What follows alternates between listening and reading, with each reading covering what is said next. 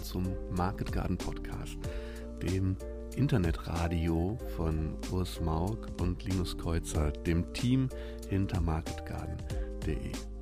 Wenn du auch wie wir dafür brennst, Gemüse anzubauen und dir damit ein gutes und selbstbestimmtes Leben zu ermöglichen, dann sei dabei, begleite uns auf unserer Reise durch die Market Garden Szene, lerne uns und spannende Gäste kennen und werde Teil der Gemüserevolution.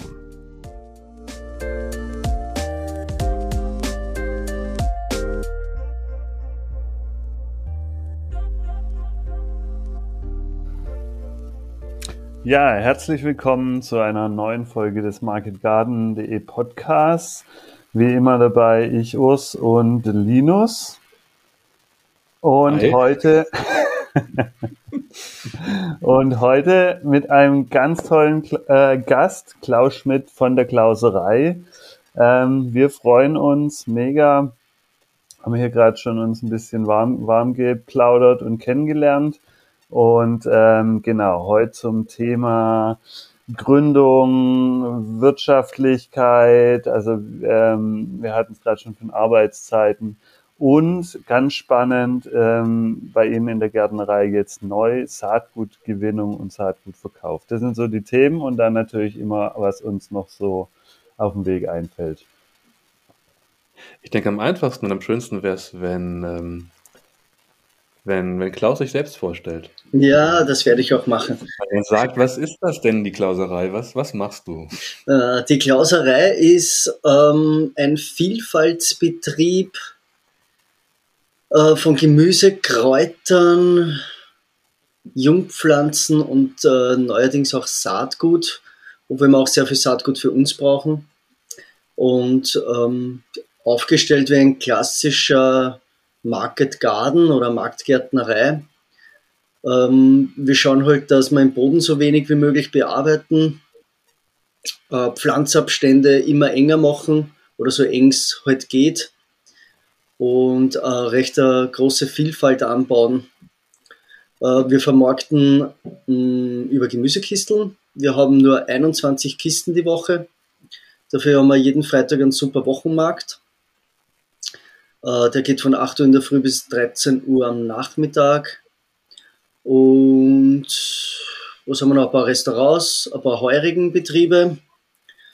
Und ja, Abrufverkauf haben wir heuer nicht mehr gemacht, weil es einfach die Gärtnerei ist so abgelegen, es ist nicht so abgelegen, es sind nur von der Ortschaft 800 Meter Feldweg. Aber sobald das Wetter nicht so schön ist oder es schon früher dunkel wird, so im Ende September, Anfang Oktober, kommen halt keine Leute mehr. Und gerade da ist eigentlich unsere Hauptsaison, weil wir uns ziemlich spezialisiert haben auf Wintergemüse und Überwinterung von Gemüse. Und deswegen haben wir sich entschieden, dass wir heuer keinen Abrufverkauf mehr machen und nur mehr Gemüsekisteln und Wochenmarkt und halt ab und zu Restaurants und, und, und Gasthäuser halt. Genau. Wenn du sagst wir, wer, wer seid ihr? Wer ist mit dir noch mit dabei? Also meine Freundin und ich haben den Betrieb gegründet. Sie ist nebenbei noch äh, Lehrerin für gehörlose Kinder, ist aber eigentlich, wenn es Zeit hat und die Ferien kann man auch gut nutzen, eigentlich dann dreimal die Woche im Betrieb und hilft mit und ist auch ziemlich so die, die im, im Backoffice kann man so sagen, zu tun und Werbung und Strategien ausdenken und Projekte planen. Ähm, Kräuter, die Kräuter übernimmt sie komplett, die Kräutergärten. Dann habe ich einen 25-Stunden-Mitarbeiter und einen 5-Stunden, 5-Stunden-Mitarbeiterin, der Barbara, Schwester. Ab und zu hilft meine Oma mit und meine Schwester. Aber auch nur, weil es zwecks Gaude ist. Man, meine Oma hat eigentlich auch so ziemlich mitgeholfen, den Betrieb aufbauen. Und die ist da eigentlich voll, voll auf Zack. Also die ist da damals in die, in die 70er, 80er Akkordarbeit gewohnt gewesen. Das heißt, bei der gibt's keine Pause und äh, sobald das die nichts zu tun hat, sucht sie sich was. Das ist eigentlich, eigentlich heutzutage überhaupt immer äh, irgendwie so in, in die Leute drin, aber die ist da voll auf Zack und kennt sich voll aus. Und da hat man schon wirklich sehr oft den Arsch geredet. Äh, Und ja, also eigentlich ähm, reiten wir das Schiff zu zweit, zu dritt, ja, zu dritt eigentlich, ja. Und, äh, Entschuldigung, zu viert jetzt schon, ja, zu viert, wenn man die fünf Stunden Kraft, die, die Julia noch mitrechnet. Und Meine Summe kommt dann wahrscheinlich so auf zwei, zwei Vollzeitarbeitskräfte, wenn ihr alles zusammenpackt. Genau, ja, also ich, genau, ja, ja, ja, zwei Vollzeitkräfte, genau, ja, richtig, ja, genau. Ja. Dann ist der Markt am Freitag aber groß, ne? Also wenn ihr, wenn ihr 20 Kisten macht hauptsächlich und dann, dann, den, dann den Wochenmarkt, dann ist das. Also mhm. viele machen ja so ein bisschen Markt nebenbei, aber dann ist das bestimmt äh, ähm, mhm. eine, eine große Sache. Ja, der, der Markt geht wirklich gut. Ich meine, es kommt natürlich auch, du hast im Markt natürlich immer Schwankungen von Urlaubszeit und Wetter und das, das hat man schon, aber wir haben schon so um die 100, 150 Kunden, würde mal sagen. Ich habe eine Zeit lang äh, äh, am Anfang des Marktes diese sehr hilfreiche Stricherliste zu machen. Das heißt, man tut nebenbei ähm, ein paar Wochen lang äh, Stricherlisten machen, wer kommt. Also ich habe dann unterteilt in Hauptkunden und Laufkunden, also Stammkunden und, und, und Laufkunden. Und so lernt man dann auch ein bisschen einzuschätzen, wie viel das man mitnimmt auf dem Markt. Und man kündigt halt dann auch, auch immer an, was die nächste Woche gibt. Das hilft den Leuten dann auch ein bisschen zu planen und zu sagen, oder die Leute fragen schon, hey, wann gibt es wieder Wassermelonenrettich oder, oder rote Rüben und so. Also die Leute kennen das Sortiment schon und, äh, und fragen halt dann noch, wann es bestimmte Sachen auch gibt, weil, weil es das halt auch ähm, eigentlich nur bei uns am, also am Stand gibt. Wir haben zwar noch einige andere ähm, Gemüseverkäufer, davon sind drei Händler und äh, einer, das sind auch Freunde von mir, Biohof Osterer, in ein paar Nachbarortschaften weiter. Und die haben auch äh, eigentlich Biogemüse und einen Verkauf. Also wir sind eigentlich ziemlich die zwei einzigen, die was wirklich frisch, Frischgemüse und alles selber anbauen. Und das, das hat schon irgendwie so sein, ähm, sein, sein, sein Status am Markt von den Leuten her. Auf jeden Fall. Und es ist auch ein totaler Unterschied. Ähm, es ergänzt sie irgendwie voll super, Gemüsekisten zu machen am Wochenmarkt. Weil du ähm, für die Gemüsekisteln, das ist ein eigenes Publikum und der Wochenmarkt ist auch wieder ein eigenes Publikum. Zum Beispiel am Wochenmarkt kann ich äh, Zucchini mit Blüten verkaufen. Das würde sich fürs Gemüsekistel jetzt nicht auszahlen. Oder richtig große Mengen Pimientos del Patron setzen wir um. Und ähm, Hirschhornwegerich im Bund, ähm, irgendwie lauter so ähm, kleine Spezialitäten, die was man sonst nicht kriegt. Was sich halt fürs Gemüsekistel jetzt von der Menge her nicht wirklich auszahlen wird, aber äh, größere Mengen dann halt auch ähm, eben auf dem Markt verkaufen kann, ja. Oder speziell für den Markt. Ich könnte mir vorstellen, dass, ähm, also so wie ich dich auch kennengelernt habe, als wir damals den Beitrag gedreht haben und so, ähm, dass du halt auch ein Typ bist, der Bock auf Markt hat, oder? Ja, ich habe Bock auf Markt, ja. ja, ich meine nicht bei jedem Wetter, aber inzwischen, wenn die Arbeitswoche hart war, dann noch einmal äh, so einen, einen, halben Tag am Markt stehen kann schon ziemlich in die Knochen gehen. Aber es, es ist schon sehr angenehm, den Kundenkontakt zu haben, ja.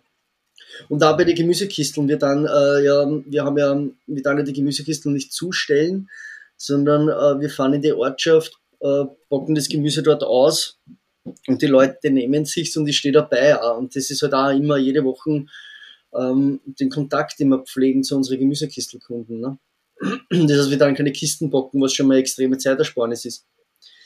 Und das, das, das ist eigentlich auch irgendwie cool weil man kriegt da sehr viel mit, was die Leute halt gern haben und nicht, nicht haben wollen und ähm, so kann man sich dann auch wirklich auf die nächsten Wochen dann ein bisschen einstellen, auch mit Anbau, und überhaupt Sachen, die was man wirklich jetzt öfters hat, so wie Radieschen oder zum Beispiel ich heuer gemerkt, dass die, die unsere Gemüsekisteln überhaupt kein Koriander wollen. und ich habe ziemlich viel anbaut gehabt und dafür verkaufen wir am Markt 25 äh, Pfund Koriander locker. Also das ist wieder ganz, ganz, ganz, ganz eigen. Ne? Die Leute fahren voll auf Koriander auf dem Markt. Also da ist halt einfach die, ähm, die, die, die Kundschaft wirklich anders. Die, die Leute reisen viel, haben ähm, ganz andere Kochgewohnheiten und nehmen halt, nehmen halt dann auch die Geschmäcker von den anderen Ländern mit. Und auf das kann man sich dann auch recht gut einstellen eigentlich, ja. Ich habe jetzt pinken Blumenkohl geerntet ähm, und äh, ja, so diesen sizilianischen pinken Blumenkohl und habe den auf dem, bei uns am Wochen, äh, bei uns am, am Hofverkauf mhm. aufgebaut und das sah so gut aus. Und ich habe gedacht, ich war so stolz dabei und habe gedacht, Mensch, für den Hofverkauf musst du eigentlich mehr so spezielle Sachen äh, anbauen, weil das kommt einfach gut, so ein und der, der Stand sieht toll aus und so. Das hat kein Mensch gekauft. ich habe gemacht. Ich weiß nicht, ob, ich weiß nicht, ob alle gedacht haben, das ist Dekoration oder so. Aber ähm, also wir haben ja wirklich viel geerntet und ich habe dann ähm, die Gemüsekisten damit voll gemacht. Und also die Gemüse für die Gemüsekisten ähm. Und die haben das dann nun mal, nun mal da gehabt und mussten was daraus machen. Und äh, ich habe ganz, ganz viel tolles Feedback bekommen halt dazu. Also erstmal, wie sie sich gefreut haben, dass so was Besonderes zu haben und dass der so besonders geschmeckt hat und dass er die Farbe behalten hat nach dem Dünsten und, und, und.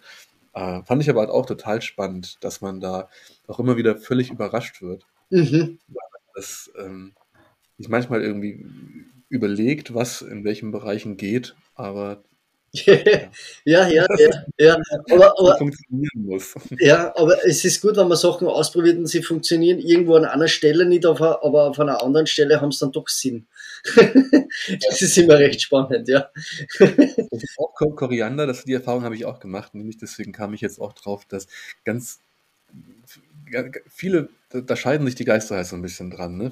Manche sagen, das schmeckt wie Seife oder äh, und deswegen so, ja, kann ich mir vorstellen, für die Gemüsekiste, für die, für die, für die Masse quasi, die jetzt damit, die jetzt sagt, ich, ich nehme das, was kommt, ne, ist das vielleicht eine schwierige Kultur. Mhm. Aber auf dem Markt freuen sich dann, da hast du dann einfach dann vielleicht von 150 Kunden 25, die gerne irgendwie indisch kochen, die gerne mal ein Curry machen oder so, oder ein Linsendahl und die ja. freuen sich dann über frischen Curry. Ja, ja, ja, total. Überhaupt, wir haben auf dem Markt ähm, wirklich eine extreme Bandbreite von Nationalitäten. Also, und das ist halt auch voll spannend, ne? Wir verkaufen unsere rote Rüben recht klein, also so, so, so Golfball groß im Bund, fünf, fünf im Bund mit Grün. Und ähm, da sind paar polnische, ein polnisches Ehepaar, die kommt immer, die wollen die noch kleiner. die wollen die noch kleiner, weil die wollen eigentlich nur das Grün. Und die dann das alles verkochen. Und jetzt habe ich denen halt immer extra ein paar Bünder gemacht mit noch kleinere rote Rüben. Es ist re recht spannend, wie, wie, wie die Leute das, das Gemüse gern haben. Ne? Und eigentlich sind äh, wir, wir vermarkten eigentlich fast alles, fast alles wirklich sehr jung. Also in wirklich sehr, sehr jungen und kleinem Stadion, auch im Fenchel so zwei, drei Finger dick. Ne? Und das, das, das, das wollen die Leute auch recht gern, weil sie äh, kleinere Portionen wollen. Überhaupt ältere, wir haben ältere Kunden, sehr viel ältere Kundschaften und die kochen halt nicht so viel und brauchen nicht so viel. Mhm. Und die ganzen großen roten Rüben und die großen Fenchel, was schon so faserig und hart sind, die, das, das wollen die halt einfach nicht. Und wenn die zu uns kommen, wissen sie, sie kriegen halt etwas, etwas kleineres Gemüse und sind voll zufrieden damit auch, ja. Mhm. Ich kann mir vorstellen, dass das auch ein Teil ist, äh, warum dein Betriebskonzept aufgeht, oder? Weil du dann wirklich halt eine Intensivierung hinkriegst, vielleicht auch mit Kulturen, die anders eher unwirtschaftlich sind, aber durch die frühere Ernte ähm, kriegst du trotzdem wieder zwei bis drei Kulturen aufs Beet. Mhm, mhm. Und auch von der Menge her. Also so einen jungen Fenchel, vierreihig, alle 20 Zentimeter, das ist überhaupt kein Problem. Ich glaube, man könnte sogar noch ein bisschen länger gehen, aber da kriegt man halt dann schon wirklich eine, eine schöne Menge hin. Ne? Und wir dann halt durchernten und die Wochen lang und das geht sich halt dann so aus, dass die, der Satz nicht ganz jung geerntet wird und wenn die erste Gemüsekisteln auffangen, haben wir halt ein bisschen größeren Fenchel drin, dass man halt die dann äh, in die Gemüsekisteln dann. Ne? Mhm. Ich finde aber auch ganz spannend, dass das halt eben, dass man also raushört, wie viel Potenzial eben so in der unmittelbaren Direktvermarktung steckt. Mhm. Ne? Also einfach dadurch, dass, dadurch, dass du die Sachen, die du produzierst, deinen Kunden direkt in die Hand gibst und sofort Feedback bekommst, das kriegt man ja, also nicht, nicht, nicht ganz so unmittelbar, aber das kriegt man ja auch bei so einem Gemüsekisten-Abo ja auch mit, was die Menschen mögen und was nicht. Mhm. Und, ähm, und du kannst halt einfach total gut dann darauf reagieren. Ja, ja, das stimmt. So, so ein bisschen kann man seine Kunden ja auch äh, nicht, nicht erziehen, aber so überraschen mit Sachen. Also man kann auch äh, vielleicht Bedarfe wecken, die es vorher gar nicht gab. Das geht ja auch. Ja. Aber mhm. du, ähm, du, du passt dich halt dann mit der Zeit, so nach und nach äh, wird dein Angebot für die Kunden, die du hast, ja auch immer, immer treffender. Mhm. Ja, das stimmt, ja. Und äh, teilweise kommen auch wirklich die Leute und, und, und, und schauen, äh, ob wir irgendwas Neues mit haben. Also ob es irgendwas gibt, was, was jetzt irgendwie was Neues zum Kochen und was Neues zum Ausprobieren ist. Und ja, zum Beispiel Spaghetti-Bohnen, ähm, also wir verkaufen Fisolen auch, also gelbe Fisolen. Die sind in Österreich sehr beliebt, nicht, also eher nicht, nicht die grünen Fisolen, sondern die gelben. Und äh, Spaghetti. Bohnen? Bohnen für die Deutsch, fürs deutsche Publikum. Ah, okay, ja. Also, also Hülsen. Nur, nur kurz trans, trans, äh, äh, übersetzt. Pistolen Österreich, Bohnen Deutschland, Fußbohnen. Fußbohnen, genau, richtig, ja. Und ähm, wir haben jetzt äh, seit ein paar Jahren, seit drei Jahren auch Spaghetti-Bohnen.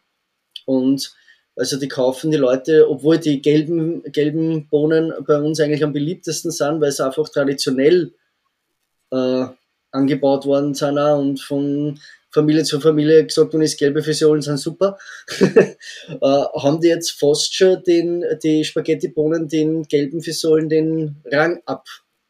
Also bei uns zumindest am Stand den Rang abge. Ge, na? Gelaufen. Abgelaufen. Genau, richtig, ja. Die sind jetzt sehr fein, äh, sehr lang. Man braucht nur eine Seite abschneiden, sind jetzt sehr bedienerfreundlich oder kochfreundlich und schmecken auch viel gut. Genau. Ist noch leichter zu ernten?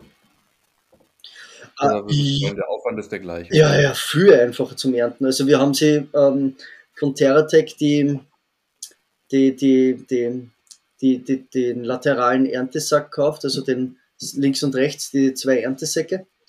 Und mhm. mit denen gehen wir durch und können da eigentlich super die Spaghettibohnen ernten. Man kann man leider, man braucht unbedingt einen Folientunnel dafür, also in Freiland gingen die nicht. Das ist halt wirklich ein Folien, Folien da muss, muss man halt einen Platz haben im Folientunnel, dass man das auch hat. Aber ähm, ist dann super zum Ernten, ja. Zweimal die Woche, also dann Dienstag und äh, Donnerstag, äh, wenn sie halt im vollen Ertrag sind, ernten. Und funktioniert mhm. super, ja. Schöner Ertrag, schönes Gewicht. Gibt's gar nichts. Gut schmecken dann auch. Na, jetzt wird auch schon klar, warum du gleich am Anfang gesagt hast, ihr habt eine Vielfaltsgärtnerei. Mhm. Ja. Wahrscheinlich vor allen Dingen, weil ihr so viel auf dem Markt verkauft. Nicht? Für Gemüsekisten, also rein für Gemüsekisten, äh, wenn ihr jetzt sagen würdet, Markt läuft nebenbei, Hauptthema sind Gemüsekisten, würdet ihr wahrscheinlich ähm, ein bisschen anders planen. Oder? Ja, das, das glaube ich auch. Und ähm, mir wird Fahrt werden, wenn ich nicht immer wieder neue Sachen ausprobiere und ähm, das, was nicht, so Vielfalt aufbauen, ist einfach irgendwie schon spannend, überhaupt über, äh, wenn es um Kulturen geht, um die, was man sich jetzt nicht wirklich kümmern muss. Ähm, zum Beispiel haben wir voriges Jahr im, im, im Hausgarten, wir haben, im Haus, wir haben einen Hausgarten, äh, ein Glashaus, ein altes, und da haben wir Oker ausprobiert. Oker, also Sauerklee, Oxalis. Die machen so kleine Knollen im Boden, lauter verschiedene Farben. Und da haben wir sie halt beim Dreschpfleger ein paar bestellt und haben die halt bei uns in, im Hausgarten ins Glashaus reingehauen. Schauen, wie das funktioniert und wie die Kultur ausschaut.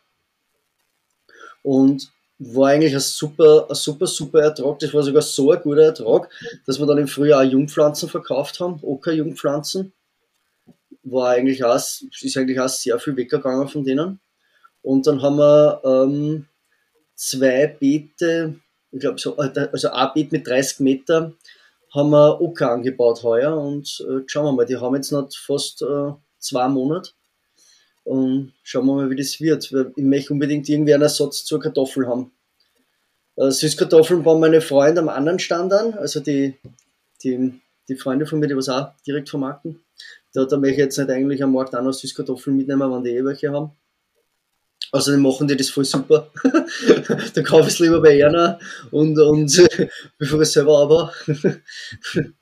Und deswegen, ja, schauen wir mal, wie das wird, ob die, ob die Menge reicht, ob, ob die Leute das auch irgendwie annehmen und verkochen können, ob es schmeckt. Ja, schauen wir mal.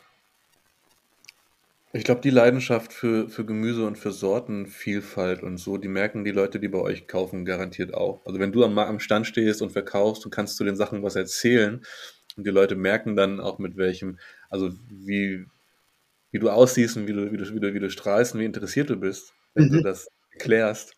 Mhm. Das ist auch, sowas trägt immer ganz viel zum Erfolg bei.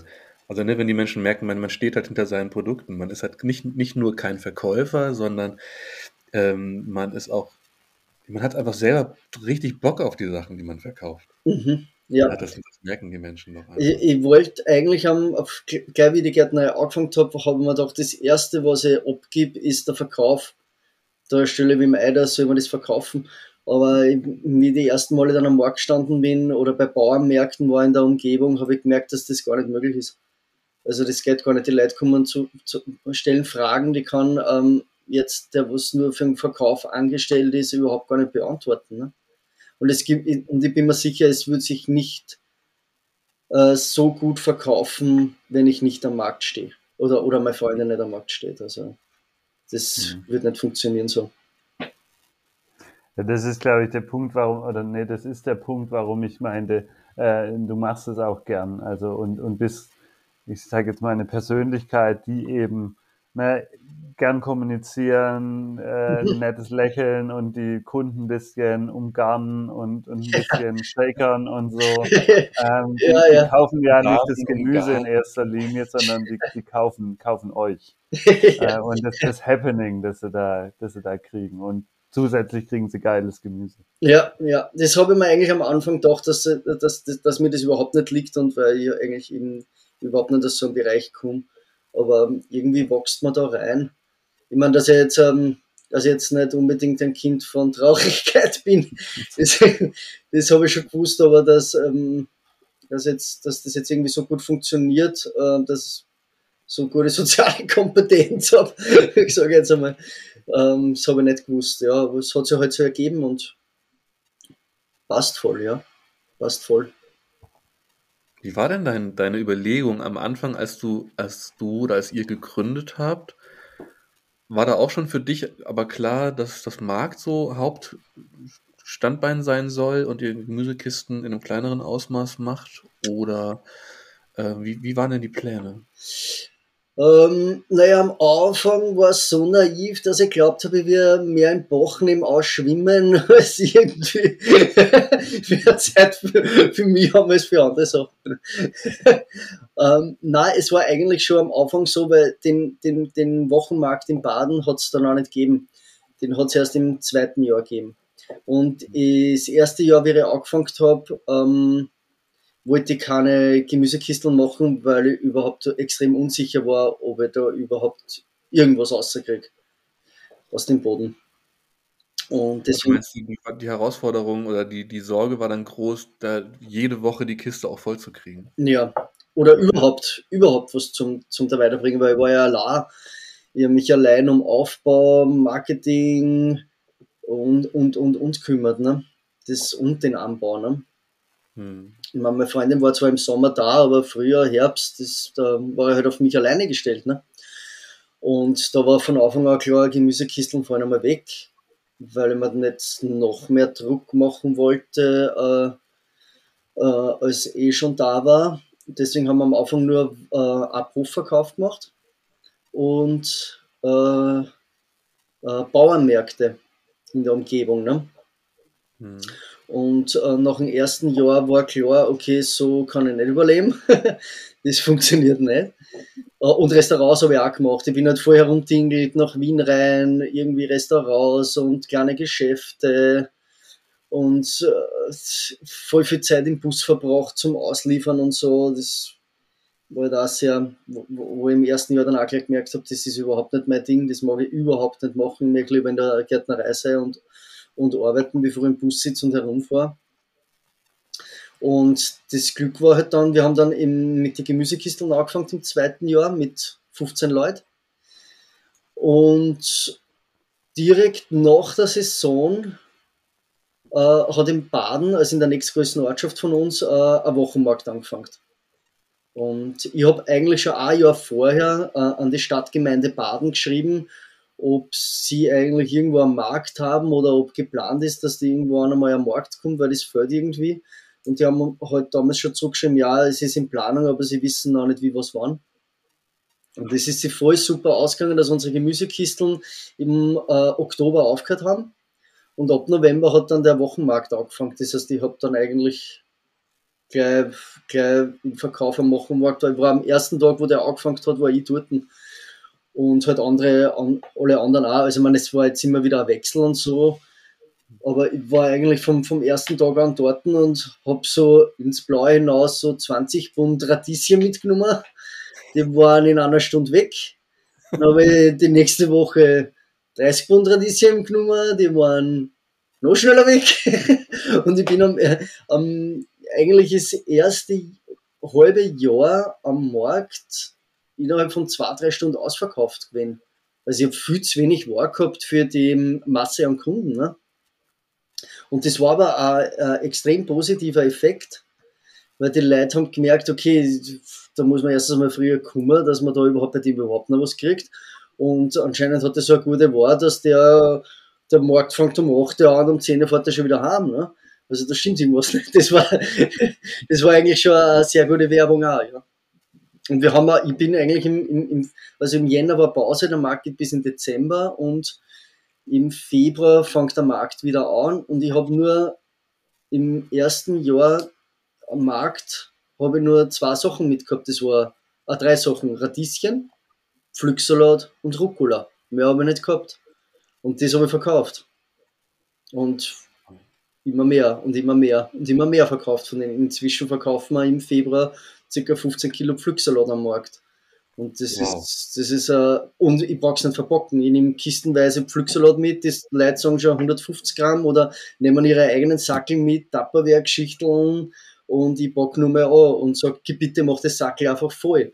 Und, und ja, das ist, es hat, ja, also mit Pflücksalat haben wir sich eigentlich irgendwie schon einen Namen gemacht.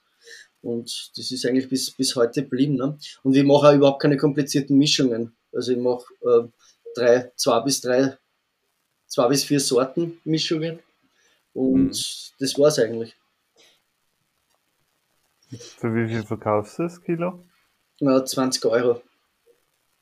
Ein Kilo. Ja. Ist äh, viel zu günstig für, für das, dass wir jedes Blatt einzeln in die Hand pflücken. aber, aber die Menge macht es halt dann auch aus. Und ja. wir sind da wirklich schon recht schnell.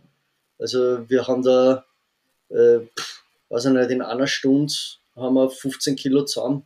Und wir dann es auch gar nicht waschen. Also im Februar wird, Februar, März, April, die sind alle im Folientunnel, die sind pipifein sauber. Also da wird auch nichts gewaschen. Außer sie haben Läuse, aber das haben wir eigentlich die letzten zwei Jahre überhaupt nicht gehabt. Und auch kein Mehl da. Dadurch, dass die Blätter regelmäßig gepflückt werden, ähm, hat man eigentlich keine Schädlinge oder Pilze, die was entwickeln können. Und das funktioniert voll super, ja. Du hast eben gesagt, dass ähm, du ange ihr angefangen habt mit Abhofverkauf und Bauernmärkten. Jetzt, jetzt kam der eine Wochenmarkt und, und dann lief es richtig gut. Was ist der Unterschied zwischen den Bauernmärkten, wo du vorher warst, und dem Wochenmarkt? Der Bauernmarkt ist in, meistens in sehr kleinen Ortschaften und nur einmal im Monat. Das, ah, heißt, okay. das, das ist der große Unterschied. Du kriegst halt nicht wirklich eine, eine Stammkundschaft zusammen, dadurch, dass du nur einmal im Monat kommst. Und ähm, teilweise sind dort halt auch, da steht dann der Weinbauer dort und verkauft seinen Wein und stellt die Tische auf und dann kommen die Leute halt zusammen und, und, und trinken mehr und plaudern mehr, als was einkaufen. Ne? Dann kommt noch irgendwie äh, eine Partei mit Kaffee und äh, tut, tut Kaffee ausschenken gegen freie Spende und dann kommen schon wieder mehr Leute um Mehlspeisen, Kaffee und Wein, als was um, um Gemüse oder andere Sachen kommen. Ne? Es ist mehr so ein äh, soziales Happening. Ich meine, ja. wir haben in der Ortschaft auch einen Bauernmarkt. Und da stehe ich auch jedes Mal, auch wenn ich weiß, es kommen nicht so viele Leute, ich stehe dort, weil ich weiß, es kommen Leute wegen uns. Der geht aber nur von 9 bis 12 Uhr, das heißt, das sind nur drei Stunden. Mhm. Ähm, aber trotzdem stimme ich hier und mache das. Ähm, es, ich kenne viele Leute aus der Ortschaft, die sich Leute, was ich sonst auch nicht sehe und kann mit denen plaudern. Und ähm, dieses Mal, also voriges Wochenende war er auch und da habe ich eigentlich fast die Hälfte eingenommen von dem, was am Wochenmarkt war, in der Hälfte von der Zeit. Also das, und ich habe einen Rausch mit Handzart. also das, das, das, das passt schon manchmal. Also manchmal passt es nicht und manchmal schon. Aber Bauernmarkt, wenn der nur einmal im Monat ist, ist das halt, ähm, ich weiß nicht, das kann man nicht vorstellen, dass das auf Dauer funktioniert hat. Ich glaube nicht. Da müsste man jede Woche auf einen anderen Bauernmarkt fahren, in irgendeine andere Ortschaft. Ähm, ich weiß nicht, ob das gut funktioniert. Also so Wochenmarkt, was wirklich wöchentlich ist, oder so wie in Graz, da haben sie, ich glaube, in Graz ist eine, äh, eine größere Stadt in Österreich, da, da haben sie, glaube ich, vier Wochenmärkte, jeden Tag einen anderen Wochenmarkt. Mhm. Und das, da, da kommen schon wirklich viele Leute. Also, da, wie da groß ist Baden, wo ihr den Wochenmarkt habt? Boah, groß wie groß ist Baden? Boah, das müsst ihr jetzt googeln, das weiß ich jetzt nicht, aber ist doch äh, eine rechter, eine rechter größere Stadt. Ich müsste jetzt wirklich schauen, ich weiß gar nicht, äh, wie viele Einwohner das Baden hat, aber es ist halt doch, doch eine größere Stadt, ja. Und hat eine super Zuganbindung. Es kommen sogar Leute von Wien raus mit der Schnellbahn, um bei unserem Wochenmarkt zum Einkaufen. Weil halt manche Betriebe in Wien gestanden sind. Ja und dann aber aufgehört haben und nur mehr im Boden gestanden sind, weil es einfach von der, weil einfach die Konkurrenz in Wien auch recht groß ist und so muss man wirklich Zeit und doch wahrscheinlich einige Rückschläge reinstecken, dass man da im, auf einem Wochenmarkt in Wien Fuß fasst. Außerdem, ähm, ähm, das, das ist halt nicht so einfach, ja. Also Freunde von mir haben es auch probiert und es ist auch gar nicht so leicht, einen, einen Standplatz zu kriegen. Da muss man schon wirklich, äh, da, da gibt es Anmeldelisten. Das mhm. ist nicht so einfach. Im wievielten Jahr seid ihr denn jetzt? Im fünften. Wir haben 2016 haben wir angefangen. Und seit, wie lange seid ihr schon auf dem Wochenmarkt in Baden? Ähm, seit 2018. Also für euch funktioniert das so, wie es jetzt äh, aufgeteilt ist, auch mit den Gemüseabos und dem Wochenmarkt richtig gut. Ja, Klingt. ja, absolut, ja. Absolut. Ich habe mein Auskommen, ich habe jetzt nicht so viel, also man, weil es kommen auch immer viele Leute und wollen bei uns mitarbeiten, Praktikanten aus dem Ausland und die glauben alle, wir haben einen Hof, wo man auch schlafen und wohnen kann. Aber das ist ja nicht so. Ich habe eigentlich eine 45 Quadratmeter Wohnung und habe eine Gärtnerei. Und ich kann jetzt nicht irgendwem einladen, der was da bei mir wohnt und, äh, mm, und mitarbeitet. Das heißt, ich habe auch nicht so hohe Ausgaben, ich habe keinen Kredit irgendwie, ich muss nichts zurückzahlen. Ich kann eigentlich eine ruhige Kugel schieben. Also das Einkommen passt für mich voll. Also ich verdiene sicher mehr, als was ich vorher in meinem, meinem Beruf verdient habe. Und habe mehr Spaß da. Voll gut. Baden hat 25.000 Einwohner oder 25.800 laut Wikipedia ähm, irgendwie Anfang des Jahres. Mhm, mhm. Also. Magst du sagen, was du vorher gearbeitet hast, bevor du äh, dir die Hände dreckig gemacht hast? ja, ich bin äh, gelernter Elektromechaniker und Maschinenbauer, auch ähm, bekannt als Mechatroniker.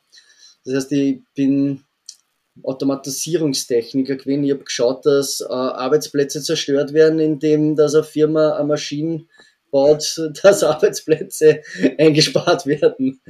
Ja. Also wir haben, äh, wir haben sehr viel, ähm, ich habe sehr viel in Betrieben gearbeitet, die was äh, Maschinen gehabt haben, automatisierte Maschinen, wo halt, mhm. äh, weiß ich nicht, Bauteile gefertigt werden oder so und habe halt teilweise die Steuerungen äh, baut was alles, was der Ingenieur halt mir runtergegeben hat an Pläne, habe ich halt dann bauen müssen und war halt dann später in meiner späteren beruflichen Laufbahn auch sehr viel äh, auf äh, äh, Betriebselektriker und habe halt Probleme lösen müssen. Echt schnell. Ist aber jetzt nicht der, nicht der Job, wo einem mal ebenso Richard Perkins über den Weg läuft oder ein äh, JM oder sowas, ne? Wie, wie bist du denn drauf gekommen? Na, na, na, das stimmt. Na, na wir haben, wir haben, ähm, wir haben recht einen, einen großen Hausgarten, äh, also vom, von meinem Vater noch und vom Urgroßvater relativ abgelegen. Und Und da haben wir Gemüse angefangen zum Anbauen, weil die Oma hat da, war eigentlich da Selbstversorger. Meine Oma hat 14 Kinder gehabt und äh, mein Vater ist der Jüngste. Und die haben halt da auf die 3000 Quadratmeter und mehr, weil ja, sie haben andere Flächen auch noch nutzen können, waren die eigentlich Selbstversorger mit Hühner, Schweinen, Kühen, Gemüse anbaut. Also meine Oma hat alles gemacht, von, von Schwein geschlachtet bis Butter gemacht. Und ist halt ja zu Fuß in die anderen Ortschaften gegangen, um, um die Sachen zum Verkaufen nach dem Krieg. Ne? Und wir haben sich gedacht, okay, das irgendwie macht sich das voll verlockend da, das sollte man auch wieder mal machen, dass wir da im Hausgarten bei uns, der groß genug ist er ja, dass wir da wieder Gemüse anbauen. Ne? Und so ist das irgendwie langsam gekommen. Eigentlich überhaupt nicht irgendwie so auf Market Garden, sondern wir haben halt einfach auf ein paar hundert Quadratmeter 1,20er Beete gehabt und haben selber Kompost gemacht und haben Gemüse anbaut, mehr schlecht als recht. um, haben sie dann irgendwann einmal ein Glashaus gekauft mit viereinhalb mal zwei Metern also wirklich aus Glas, ähm, in Erdboden reingesetzt, sodass man im Frühjahr da, äh, also links und rechts hat man zwei Hochbeete, die haben wir dann immer mit Pferdemist gefüllt und haben eigentlich dann da drinnen Jungpflanzenfurzung und rausgesetzt. Das habe ich sogar im ersten Jahr noch gemacht. In den ersten zwei Jahren von, von der Gärtnerei habe ich die Hochbeete entleert von dem kleinen Glashaus, habe es mit Pferdemist gefüllt und habe die ganzen Jungpflanzen da drin vorgezogen. das war recht, ja. Ja, und so sind wir eigentlich drauf gekommen, dass man, irgendwie ist dann die Idee gekommen, wir sollten, ich könnte das beruflich machen, ich könnte mir vorstellen, dass ich das eigentlich bis an mein Lebensende mache. Also rausgehen, Unkraut zupfen, ist recht entspannend. ist ja fast zen-buddhistisch da im Garten herum zu krabbeln. Und dann haben wir Grundstücke gesucht, ey, fast in ganz Österreich und irgendwie so der erste Gedanke natürlich autark leben und so. Aber dann kauft man ja meistens irgendwie eine alte Hütte dazu und was macht man dann? Ein Haus renovieren oder Gemüse anbauen. Und für uns war eigentlich klar Gemüse anbauen, weil Haus renovieren, auf das habe ich überhaupt keinen Bock. Da habe ich genug Freunden geholfen, in den letzten 15 Jahren Häuser zu renovieren. Auf das habe ich überhaupt keinen Bock gehabt. Und dann haben wir irgendwie nach drei Jahren die Suche aufgegeben und ein Jahr Pause gemacht. Und dann habe ich mal zu meiner Freundin gesagt, hey, du, ich gehe mal einfach auf die Gemeinde und frage, ob die Kirche was verpachtet. Und bin zum Bürgermeister gegangen und habe gefragt, ob die Kirche was verpachtet. Und der hat gesagt, nein, das war so, dass die nichts verpachten, weil die wollen auch was von ihnen. Und die geben nichts her, aber sie haben halt noch zwei Gründe. Einen mit 5000 Quadratmetern und einen mit 2,6 Hektar. Willst du das gleich haben? Nein, eigentlich ich es mal anschauen. und ähm, dann haben wir mal den Grund angeschaut und mm, dadurch, dass ein Bach, also dass die Tristing auch noch vorbeiläuft, wo wir eigentlich einen Hausgarten weiter unten, so einen Kilometer weiter unten haben wir einen Hausgarten auch neben der Tristing, haben wir gesagt, okay, also was Besseres wird uns wahrscheinlich jetzt nicht in die Hände fallen. Und der Preis hat auch passt. Das sind für die 2,6 Hektar sind's Jahrespacht von, glaube ich, 1700 Euro. Und auf äh, also nicht beschränkte Pacht und ähm, der Bürgermeister war so nett und hat eigentlich von sich aus gesagt, wann, wenn ich da einen Betrieb aufbaue und da Geld einstecke, ähm, würde mir empfehlen, dass man ein Vorkaufsrecht in den Pachtvertrag ähm, reinschreiben. Das würde ich an jeden empfehlen, wenn er irgendwo einen Grund pachtet und sie denkt, hey, du, der passt eigentlich so gut, äh, bitte machen wir das, weil es ist jetzt eigentlich nicht unbedingt ein Nachteil für denjenigen, der was der Grund gehört wenn man wirklich verkaufen will, ne?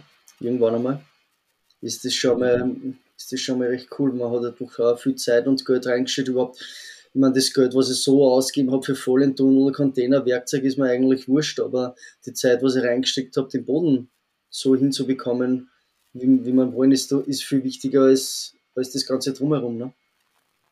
Ja. Ja, das ist ja, das ist ja was, auch wenn es im Market Gardening relativ schnell geht, den Boden zu verbessern, aber ich habe ja euren Boden gesehen und der Standort ist jetzt schon herausfordernd und da ist sicher jetzt einiges auch an, an Engagement über die Jahre reingeflossen, dass ihr jetzt gut erntet. Ja, ja, also die, die Pflanzabstände, was, was ich jetzt mache, die hätte ich mir im ersten Jahr überhaupt nicht traut. Also im ersten Jahr sind nicht einmal Radieschen keimt, da habe ich keinen Kompost ausgebracht, da habe ich einfach nur mit der Fräsen drüber gefahren, habe mit der, Terra, mit der Terratonis habe ich ausgesät und bewässert und der Boden ist so verkrustet, dass die Samen drunter verstickt sind. Ne? Mhm. also es, ja, also ist schon ein schöner Unterschied, ja, nach fünf Jahren. Und, ähm, und jetzt, ja. Bleiben wir doch noch gerade bei der, bei der Gründung. Ähm, was, was war für dich so wichtig und was, was kannst du, kannst du anderen Leuten mitgeben, was sie bei der Gründung beachten sollen? Hm.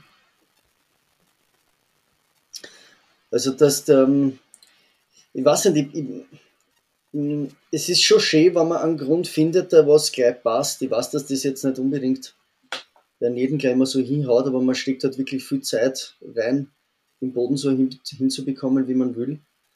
Und alle, die ganze Infrastruktur aufzubauen, also wenn man einen Grund sucht, sollte eigentlich schon zu, würde man sagen, zu 90 Prozent passen und man kann sagen, hey, da würde ich eigentlich bleiben, da möchte ich eigentlich nicht wecker.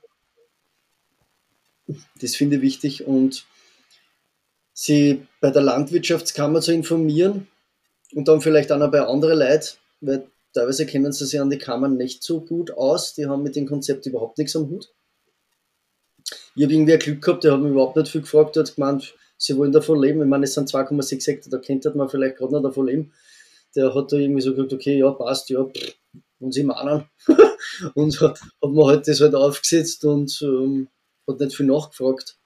Aber es kann schon sein, dass einem da recht viel Steine weggelegt werden oder recht ja, ich glaube, teilweise, was mir die Leute so erzählt haben, ruft sich das, ruft das alles komplizierter an, als was die ganze Sache eigentlich ist. Von, von, von der Gründung her und so. Ich, mein, ich weiß nicht, wie es in Deutschland ist, da, da kenne ich mich nicht so aus, da sind die, die, äh, die, die, die rechtlichen Grundlagen vielleicht ein bisschen anders, aber ähm, bei uns ist das eigentlich recht einfach. Sobald das dann Grund braucht ist, bist du pflichtversichert. Und wenn du jetzt sagst, du möchtest von dem Grund leben, dann musst du halt äh, Vollversicherung eingehen.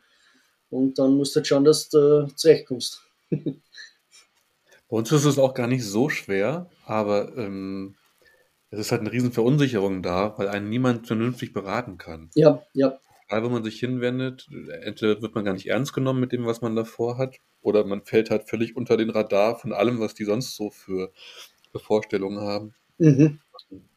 Aber ich glaube, es viel Verunsicherung, einfach irgendeinen Fehler zu machen, irgendeine Anmeldung zu vergessen oder so, so dass einem das Ganze dann nach einem, einem Jahr um die Ohren fliegt, weil man was einfach nicht gewusst hat und hätte machen müssen. Mhm, mh, ja, deswegen ja. machen wir immer, deswegen machen wir so Checklisten und versuchen halt äh, Unsicherheit zu nehmen. Mhm. Einfach nicht so, nicht die vernünftige Beratungsstelle, wo man sich jetzt hinwenden könnte und sagt, hier, ich mache einen Market Garden. Ach so, pass auf, dann haben wir hier Unterlagen und dann gebe ich dir den Market Garden Sachbearbeiter. Also das, das Aber ich, ich, ich, könnte mir vorstellen, dass das in Zukunft überhaupt bei uns auf der Landwirtschaftskammer doch ähm, mehr durchsickert. Also inzwischen, also die ganzen Bioverbände sind da bei uns jetzt eigentlich schon recht die haben das schon mitgekriegt, dass sie da einiges tut und haben voriges Jahr auch schon Kurse gemacht oder die Bionet-Tagung und so. Also ich mhm. glaube, dass das jetzt schon langsam in der Kammer auch ansickert, dass da sie einiges tut.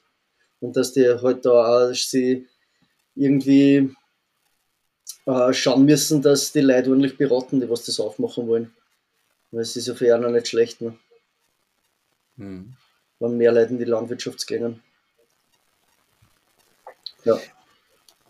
Wie war denn dein Start? Also wir haben, wir, wir sind oft, also wenn wir, wenn, wenn, wenn Urs und ich so ein Webinar machen oder sowas und äh, sind in so einer Beratungssituation mit, mit äh, Leuten, die richtig Bock haben, sowas zu starten, dann ist ganz oft so, dass ähm, breche ich quasi gleich alle Brücken ab und stürze mich voll in das Abenteuer oder behalte ich erst meinen Job, ähm, mache das nebenbei, wie, wie, wie war das denn bei dir? Also hast du auch so peu à peu angefangen und immer so ein bisschen mehr Stunden investiert, hattest deinen Job aber noch oder hast du auch gesagt, ich weiß, was ich will, kündige den Job und mache jetzt nur noch Garten? Also ich habe äh, den, den Grund ein Jahr, bevor ich mich selbstständig gemacht habe, gepachtet. Das heißt, da war ich noch berufstätig. Und ähm, ich habe in der Ortschaft gearbeitet, das heißt, ich war eigentlich immer, und, immer in der Umgebung und ich habe sehr coole Arbeitszeiten gehabt. Die waren sechs in der Früh, zwei am Nachmittag. Das ist die ganze Woche.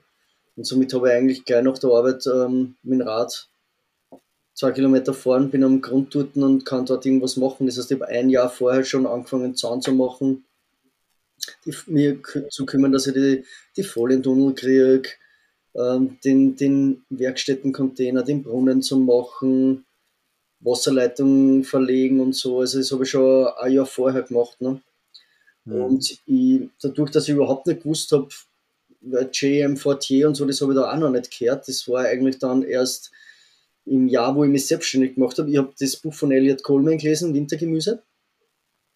Das war eigentlich so die Initialzündung, hey, davon kann ich leben, davon kann man wirklich leben, überhaupt weil man im Winter auch Einkommen hat. Also das war, für, für uns war immer die Frage, was machen wir im Winter? Ne? Wir müssen das ganze Jahr so viel verdienen, dass wir im Winter irgendwie überleben können. Aber das, das war halt noch der, der, fehlende, der fehlende Punkt in den ganzen Gewirr, wo wir gesagt haben, okay, das funktioniert, wenn das funktioniert mit dem Wintergemüse, dann können wir das, können wir das machen. Und ich habe halt, dadurch, dass ich so unerfahren war, ich habe überhaupt keine Praxis gesammelt. Ich bin irgendwo auf einem Betrieb, haben mir keine Betriebe angeschaut. Ich bin nicht irgendwo auf ein Praktikum gegangen. Ich habe hab gesagt, ich mache das. Ich, ich habe mir halt für das eine Jahr äh, äh, einen finanziellen Polster mir rückgehalten, dass ich meine privaten Ausgaben äh, alle deckt sind für eineinhalb Jahre. Dass ich halt wirklich, dass ich da halt wirklich reinstützen kann, das Abenteuer und ähm, das machen kann, was ich will. Ne? Meine, wir haben das früher schon gemacht. Wir sind halt, ähm, dann haben sie halt in einen Bus gehauen und waren halt ein halbes Jahr unterwegs und da lebt man halt auch von seinen Sporten. Also für mich war das jetzt nichts Neues. Ne? Dass ich mein Geld für Sachen ausgib, wo ein anderer sich denkt, das den nicht machen. für die Miete und so, das eine Sparte ausgeben. Und das war aber doch äh, recht hilfreich überhaupt im ersten Jahr. Und dann im zweiten Jahr ist dann eigentlich eh schon gegangen. Das heißt, ich habe im ersten Jahr mit dem, mit dem Einkommen von der Gärtnerei nicht leben können, aber ich habe meine kompletten Ausgaben, was die Gärtnerei gehabt hat, äh, da war, bin ich auf Null gewesen. Das heißt, ich habe meine privaten äh, Zahlungen gehabt, aber die Gärtnerei ist eigentlich äh, auf Null gewesen. Ne? Genau. Also wenn man sowas, wenn man die Möglichkeit hat, kann man es so machen. Es gibt sicher auch noch andere ähm, Möglichkeiten wie, ähm, wie äh, Jungunternehmerförderung oder äh, was gibt es noch? Ähm, ähm, bei uns gibt es so ähm, neben der Arbeitslosen selbstständig machen, da gibt es auch ein eigenes Programm, wo man halt ein halbes Jahr Arbeitslosen kriegt. Äh, in, ähm, in, in, einem, in einem kleinen Kurs ist, wo man über, über die Selbstständigkeit halt was erfährt und nebenbei aber selbstständig sein kann. Und mhm. ähm, also sowas gibt es auch, auch eine Möglichkeit. Ne? Du hast dann aber, du hast schon Vertrauen gehabt, dass das Ganze. Nein, überhaupt nicht. Nein, Nein, überhaupt nicht. Ich wollte einfach wirklich das machen, was mir Spaß macht. Und wenn es nicht funktioniert, okay, dann funktioniert es halt nicht. Dann mache ich meinen Beruf wieder weiter. Also ich habe überhaupt keine Absicht gehabt, dass ich davon leben werde einmal. Ich wollte einfach nicht arbeiten, ganz ehrlich. Und das machen, was ich wirklich machen will was, wo, was mir halt gerade drängt, das zu machen. Ne? Ja. Und jetzt hast du gesagt, jetzt ist es so, dass, dass, ähm, ähm, dass das, was, was du mit der Gärtnerei verdienst, steht dem, was du jetzt vorher so in deinem Job verdient hast, äh, steht dem jetzt nicht irgendwie nach. Also du hast jetzt nicht für dich entschieden, du möchtest gerne weiter Gärtnern, aber dein, dein Leben irgendwie so aufs absoluten Minimalste reduziert. Nein, überhaupt nicht. Du erwirtschaftest ein Gehalt und kannst davon gut leben. Mhm. Also voriges Jahr waren es so knappe 50.000 Euro, was ich Umsatz gehabt habe.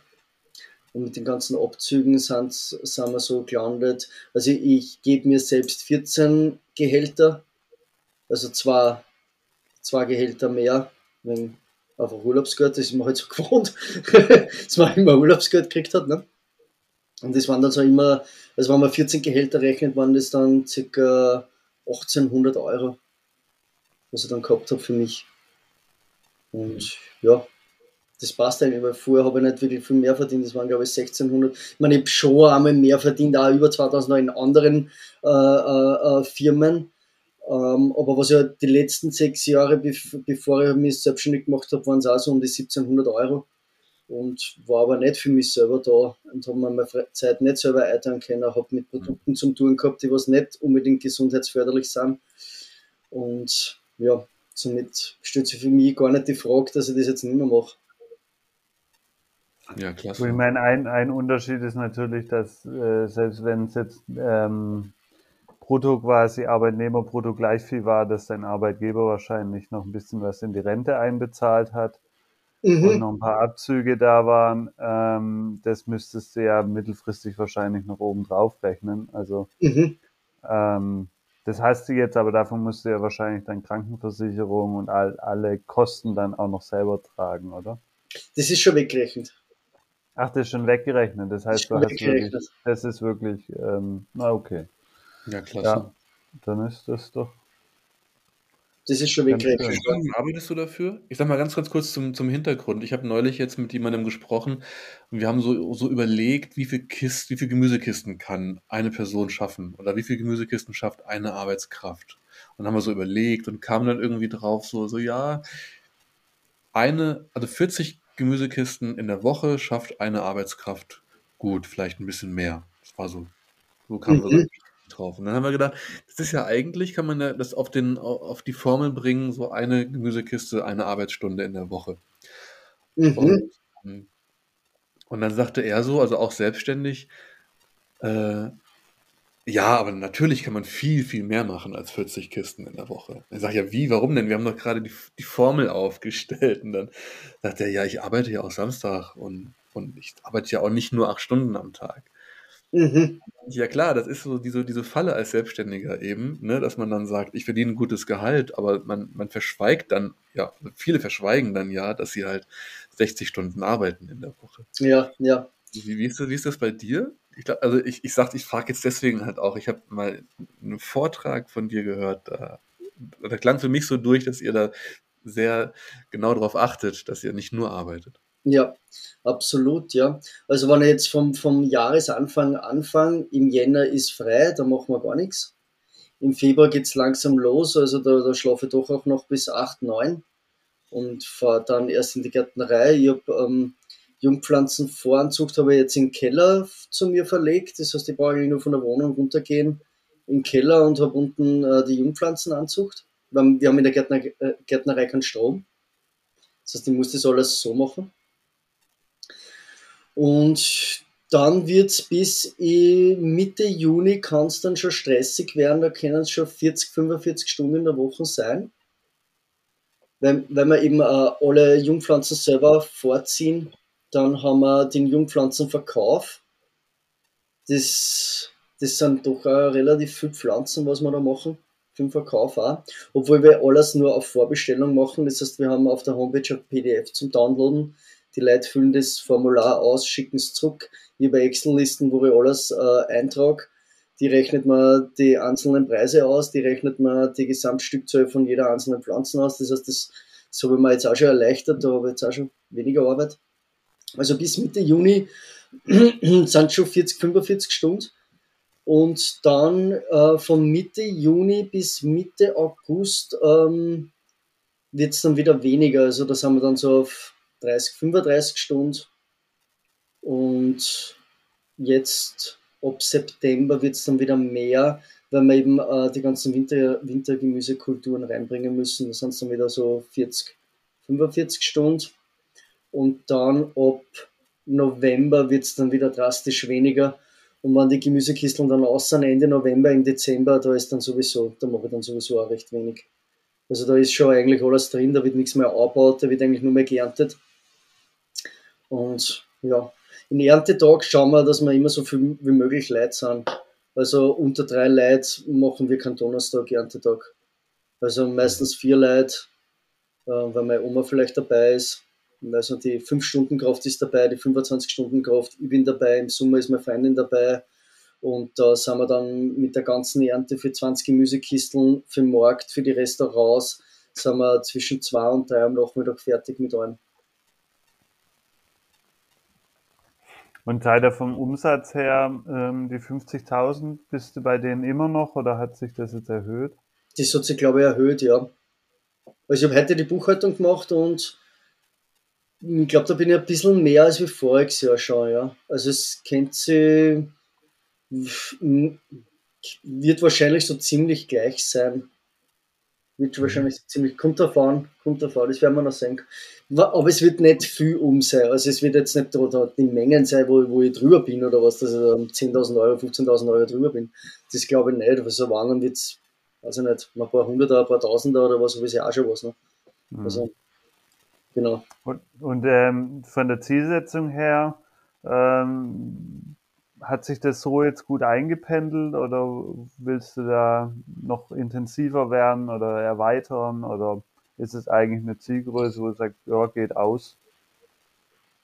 Also es, es ist auf der Fläche noch voll viel Potenzial drin, weil man die Fläche noch besser ausnutzen kann und manche Kulturen ähm, wirklich nur ein bisschen mehr ausreizen kann. Aber mehr von der Fläche her würde ich nicht machen. Ich möchte einfach nur besser, besser geplant sein. Und deswegen freue ich mich schon auf nächstes Jahr, werde ich nämlich mit der Rucola Software äh, das Jahr bestreiten. Und auf das freue ich mich schon voll. Und ich glaube, du hast am 29.9. Ist das nicht in zwei Tagen? Jetzt muss ich selber gucken, ja, also ähm, ich habe bald wieder eine Vorstellung. Genau, richtig. Und da haben wir angemeldet dazu und die, die huchen wir auf jeden Fall. Ich habe auch schon ein paar, ein paar Fragen und ein paar Ideen, ob das auch dabei ist bei der Software. Also, wenn es eine Fragerunde gibt. Es ist primär eine Fragerunde, ja. Okay, cool. Na, also kann, man, man kann die Fläche noch besser ausnutzen einfach. Also ich würde jetzt nicht mehr Fläche machen, außer vielleicht äh, Kürbis würde jetzt nicht unbedingt mehr gerne in die in die in, in die Markt, Marktgärtnereibeete rein. Das ist, ist, irgendwie, weiß ich nicht, hat man das nicht so taugt, das überwuchert alles und wächst auf dem Weg und du kannst dann immer rausmachen. Und wir haben doch 2,6 Hektar, da kann ich doch irgendwo einmal so 200 Quadratmeter mit Plane andecken und tut Kürbis abbauen und scheißegal, egal wie viel Unkraut das dort wächst, dann einfach nachher durchgehen und die Kürbis ernten. Äh, ähm, das geht so gut, das habe ich dieses Jahr auch gemacht, einfach auf der Wiese Webeplane ausgelegt, richtig große Fläche und habe dann einfach ähm, an bestimmten Stellen halt einfach mir, mir, mir einen Schnitt in die Plane gemacht, habe mit dem Spaten ein Loch ausgehoben, Kompost rein, Kürbispflanze rein. Mhm. Äh, und das hat jetzt ein riesen Kürbis, Kürbisfeld gegeben, ja. Ähm, was 0,0 Minuten Arbeit macht. Super. Ich muss einfach nur noch ernten. Also das ist ja. richtig gut. Ja. Und im nächsten Jahr ist da, darunter die Grasnarbe und äh, so relativ kaputt, sodass ich dann damit auch, auch arbeiten kann mit der Fläche. Mhm. Mhm. Mhm. Und hast du eine Silageplane genommen oder ein MyPex? Ähm, nee, so, eine, so ein Bändchengewebe. Ach, Bändchengewebe, okay. Mhm. Genau, also damit halt auch das ist Wasser durchgehen. durchgehen kann. Ja, ja, ja, ja, ja. Cool. Und das entwickelt, meine ich, weniger, wird, wird nicht so, gibt nicht, strahlt nicht so viel Hitze ab, wie so, wie so Siloplane, die man jetzt vielleicht mit der schwarzen Seite oben auslegt. Ja. Ähm, da hatte ich jetzt schon viel negative Effekte von Pflanzen, die halt dann die Blätter auf der Plane liegen hatten. Mhm finde, also Bändchengewebe wird nicht so warm. Aber für Kürbis, also großartig. Ich mag ja, das Plastik auch nicht gerne im Garten, aber mhm. äh, ansonsten bei Kürbis verunkrautet die ja alles extrem. Ja, das geht so schnell. Du kannst dann halt nicht mehr durch Unkrautbearbeitung machen. Ne? Ja. Das ist halt mühsam. Ja. Und ja, also einfach die Fläche noch mehr ausnutzen und genauer planen. Und ich meine, ich, ich bin, ich bin, ich tue schon genau planen, aber ich komme dann irgendwie im Frühjahr, fällt mir dann irgendwie eine Kultur ein, die was ich irgendwo, irgendwo im Internet finden und sage, und, und, und die möchte ausprobieren, das müssen wir aufbauen oder irgendwas funktioniert nicht, irgendwas geht kaputt oder ja, und der Plan ist dann schon wieder umgehauen. Also ich schaue schon, dass ich vorplane, aber ich schaue, dass ich mir so viel, so viel Luft lasse, dass der Plan dann auch umgeworfen werden kann. Zu jeder Zeit. Und ja, zum Beispiel haben wir heuer äh, Zwiebel anbaut, sieben Beete mit 20 Meter, vier Reihen, alle 20 Zentimeter, mit äh, fünf bis sechs Samen äh, pro Quickbot-Platten und haben die halt rausgesetzt. Und haben, haben geschaut, dass wir da wirklich voll unkrautfrei sind. Also da sind wir wirklich brav durchgegangen. Ich glaube, dreimal in der Saison sind wir durchgegangen, zweimal, dreimal Wege gemacht und dreimal Beete gemacht und teilweise auch nur mit der, mit der Hand, weil so wenig Unkraut war, nur mit der Hand das Unkraut raus. Und da sind wir jetzt auf ein Gewicht kommen von 670 Kilo Zwiebel auf der Fläche. Und das hat mich selber vom Hocker gehauen. Eigentlich. Weil ich habe dann irgendwie geschaut, wie der Hektarsatz ist und da bin ich weit drüber, was normal der Hektarsatz ist von normal angebauten Zwiebeln mit Traktor. Ne? Mhm. Das ist der einzige Vergleich, den was ich gehabt habe. Ich weiß jetzt nicht, ob das jetzt irgendwie standardmäßig ist, aber das sind so um die 95 Kilo auf 20 Meter und das ist doch recht viel. Und ja, wie wir da angefangen haben zum Ernten, habe ich eigentlich noch meinen 25 Stunden Kraft äh, vorhin bei den Obstbäumen mähen lassen. Das sind 4000 Quadratmeter. Und irgendwie nach dem ersten Beet sechs Scheibtruchen voll mit Zwiebel, haben wir gedacht, okay, das wird doch ein längerer Tag. und äh, das war dann wirklich viel. Und dann beim Nachrechner, und wir haben auch gar nicht so viel Ausfall gehabt. Also wir, das waren vielleicht, weiß ich nicht, fünf Kilo äh, Zwiebel, was, was nicht gut waren, die was irgendwie faulig waren oder kaputt waren. Und ich hätte jetzt wirklich gern gewusst, ob das jetzt ein gutes Ergebnis ist oder ob man da noch mehr rausbringen kann. Aber das sucht sich schon, also da habe ich schon recht ein gutes Gefühl, dass das wirklich viel ist. Das Schöne ist ja auch, wenn man halt direkt vermarktet über Gemüsekisten und oder Wochenmarkt oder so. Man hat halt jetzt nicht irgendeinen Abnehmer, den man jetzt der jetzt ein bestimmtes, konkretes Produkt erwartet. Ja, also eine, eine fertige rote oder, oder gelbe Zwiebel in der Größe irgendwo zwischen so und so. Ja, mhm. also, sondern du kannst ja auch die Zwiebeln zum Beispiel schon ganz, ganz früh und jung ernten und mit Grün rausgeben. Also du kannst sie in ganz vielen verschiedenen Stadien ernten. Genau, ja. Und, ja. Äh, und, und vermarkten. Und dann bis hin halt später zur fertigen Lagerzwiebel. Also mhm. ja schon sehr, sehr früh damit anfangen. Ähm, und was ja auch eine Attraktivität hat. Also wenn du, im Laden kriegst du keine junge Zwiebel, äh, eine junge, glänzende Zwiebel mit frischem Grün. Wo, wo kriegst Voll. du das? Stimmt, ja. Stimmt, das stimmt, ja. Ja. Aber das sind halt wirklich, also das waren wirklich Lagerzwiebeln. Also die haben wir gewartet, bis alle umknickt sind, haben sie alle rausgenommen. Also braun waren sie nicht, weil ich bin, ich, ich bin total auf Kompostieren. Also alles, was irgendwie in der Gärtnerei auffällt, außer Unkraut, wird kompostiert. Das heißt, wir nehmen die Zwiebel raus und dann, dann noch das Grün runterschneiden und lassen so, so 5, 6 cm äh, Grün noch dran an der Zwiebel. Der Rest wird abgeschnitten und wird halt gleich kompostiert. Ne? Und in Kisten ist zwar ein bisschen mehr Handarbeit dort, aber ich habe halt dann auch gleich die Grünmasse, was ich verwenden kann. Wie habt ihr denn so viele Zwiebeln gelagert? Du, ich habe äh, die dabei noch im Folientunnel in, in, in Kisten. Mhm. Und ähm, ich bin jetzt gerade da in, im Wochenendhaus im Hausgarten. Und ähm, da werden wir halt dann auch über den Winter, da haben wir immer über den Winter die Zwiebel lagern auch. Also ich habe kein richtiges Lager. Das nicht, aber die halten bis Ende März, halten die da locker aus. Mhm. Das ist überhaupt kein Problem. Klasse. Sag mal, wer hat es gesagt? 650 Kilo hast du geerntet? Ja. Und sechs Beete, a 20 Meter waren? Sieben, sieben Beete. Sieben Beete, okay. Ja, dann bist du wahrscheinlich bei so vier, vier Kilo pro Quadratmeter. Das ist ein guter Ökoertrag. Mhm. Ja. Ähm, genau kann man vielleicht auch rausschneiden. Hm, ich hatte es nur gerade, weil du es gesagt hast, hat es mich interessiert. Da habe ich ja einmal ganz kurz äh, gegoogelt parallel. Ähm, und nachgerechnet. Sollen wir noch ähm, zum, zum Schluss nochmal auf euer neues Saatgutprojekt ähm, eingehen?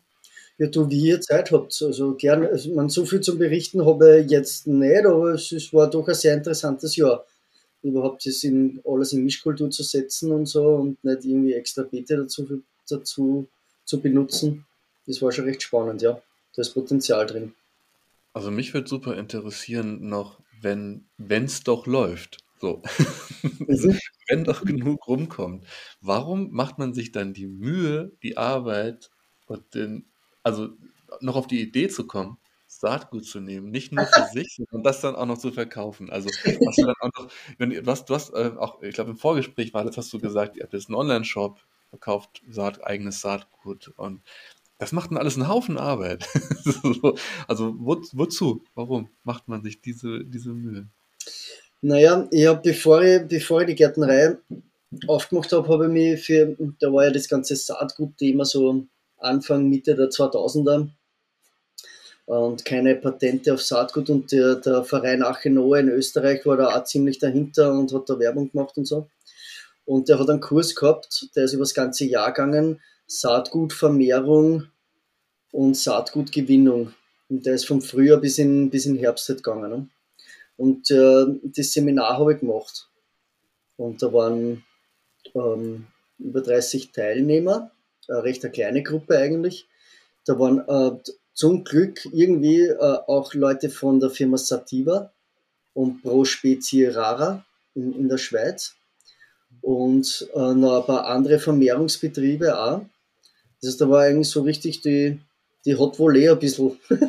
und war, war richtig cool, das zu mitbringen. Und ich habe leider gleich am ersten Tag gemerkt, dass ich das im Hausgarten nicht machen kann. Also ich wollte eigentlich meine eigene Tomatensorte züchten oder Paprika oder so, aber ich habe nicht den Platz, dass ich im Hausgarten äh, eine Kreuzung mache und dann 500 bis 1000 Tomaten anbaue und schaue, dass ich dann halt die, die, die Pflanze rausfinde oder die Tomate rausfinde, die was so ausschaut, wie ich es gern hätte. Ne? Das ist mir leider gleich am ersten Tag bewusst worden, aber ich habe den Kurs halt dann doch weitergemacht und es war voll interessant. Auch der philosophische Ansatz dahinter. Äh, hat sich die Nutzpflanze dem Menschen angepasst oder hat sich der Mensch der Nutzpflanze angepasst? Und lauter so Fragestellungen waren da halt, ne? Und äh, das war halt so interessant, dass ich mir gedacht okay, das irgendwann einmal, irgendwann ähm, macht man das mehr, weil es ist halt voll interessant und man kriegt halt auch oft Saatgut nur irgendwie aus Amerika, irgendwelche speziellen Sorten oder aus Irland und was und ich möchte halt auch nicht immer vom, vom Ausland bestellen und ja, und so ist es dann eigentlich gekommen. Jetzt haben wir endlich die Möglichkeit, jetzt rennt der Betrieb so, dass ich sage, hey, ich weiß, dass ich nebenbei jetzt noch Zeit habe, ähm, um mich um solche Sachen zu kümmern. Und deswegen haben wir heuer halt angefangen, äh, also voriges Jahr schon angefangen, wir nur Tomaten, Paprika, Chili und so zum Vermehren, was wir eh schon bis jetzt immer gemacht haben. Und äh, heuer halt Salat, Pak Choi, Ratten, also Rattenschwanzrettich, Radieschen, äh, was haben wir noch gemacht? Zwiebel, Spaghettibohnen, Melanzani, es wird aber auch nicht alles im Verkauf gehen. Also um, zum Beispiel Melanzani, Spaghetti, Bohnen, das machen wir hauptsächlich eigentlich für uns. Melanzani ist Aubergine, oder? Genau, Aubergine, ja. ja, ja, genau. Genau. Ja. Und es hat auch nicht alles hingehauen. Also äh, Radieschen haben wir zweimal, zweimal probiert und zweimal ist voll in die Hosen gegangen.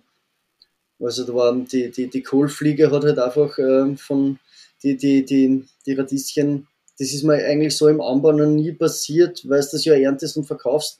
Da hast du halt vielleicht irgendwie mal einen kleinen Fraßschaden, aber ein Beete sind zwei, drei Wochen abgeerntet und die Geschichte ist gegessen. Ne? Aber die stehen halt doch länger und der, der, der Schädlingsdruck ist höher und ist halt doch dann ein bisschen komplizierter. Ne? Aber die anderen, das war aber das Einzige, was nicht hingehauen hat, die Radieschen. Sonst hat eigentlich alles voll super hingehauen. Und wir haben die meisten Kulturen, also Salat, Rattenschwanzrettich und Pak Choi waren eigentlich äh, für den Verkauf. Wir haben die, die, die Pflanzen im vollen Tunnel überwintern lassen und haben im Frühjahr weitergeerntet, Pak Choi und Pflücksalat und haben halt dann einfach vom Pflücksalat die Sorten stehen lassen auf einem Beet, die was wir für die Vermehrung haben wollten. Und Pak Choi auch stehen lassen? Weil einzelne Pflanzen stehen lassen macht ja nicht so viel Sinn, wenn man dann, ähm, ähm, da kann man das Beet ja auch schlecht irgendwie neu bepflanzen oder so. Oder wie, wie, wie, wie macht ihr das? Genau, da, da muss man halt dann ein bisschen kreativ werden, ja. Also wir haben äh, bei Salaten haben wir Spaghettibohnen dazwischen angebaut. Wir haben die Spaghettibohnen vorzogen. Es überleben ja auch nicht alle Salate, das heißt, man hat schon von Haus aus dann eine super Selektion auf, auf Winterfestigkeit und Beerntbarkeit, Pflückbarkeit. Und, und wir haben halt dann, ähm, ähm, es gingen ja wirklich alle Salate in die Blüte, aber wir haben halt dann nicht, nicht an, an, an jeden Salat genommen, haben halt dann Salate rausgenommen, dass wir halt den Pflanzabstand von den Spaghettibohnen ähm, reinkriegen oder Pflanzen, die was nicht mehr so gesund ausgeschaut haben, rausgenommen und haben halt dazwischen Spaghettibohnen aufgebaut. Und somit hat der Salat weiter in die Blüte gehen können und die Spaghettibohnen haben auf einen Schnirl kunterbunt draufwachsen können. Das hat eigentlich super funktioniert.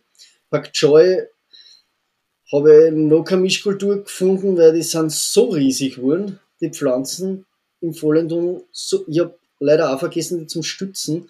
Das war dann eigentlich schon, die sind umgefallen und die waren wirklich, die waren wirklich groß, die waren größer als wie. Und ähm, da haben wir halt jetzt irgendwie noch keine Mischkultur gefunden. Ähm, aber es hat sich einfach voll ausgezahlt, das war wirklich ein riesiges Glasl Pak Choi Samen. Also da komme Jahrzehnte aus wahrscheinlich, wenn ich das nicht verkaufe.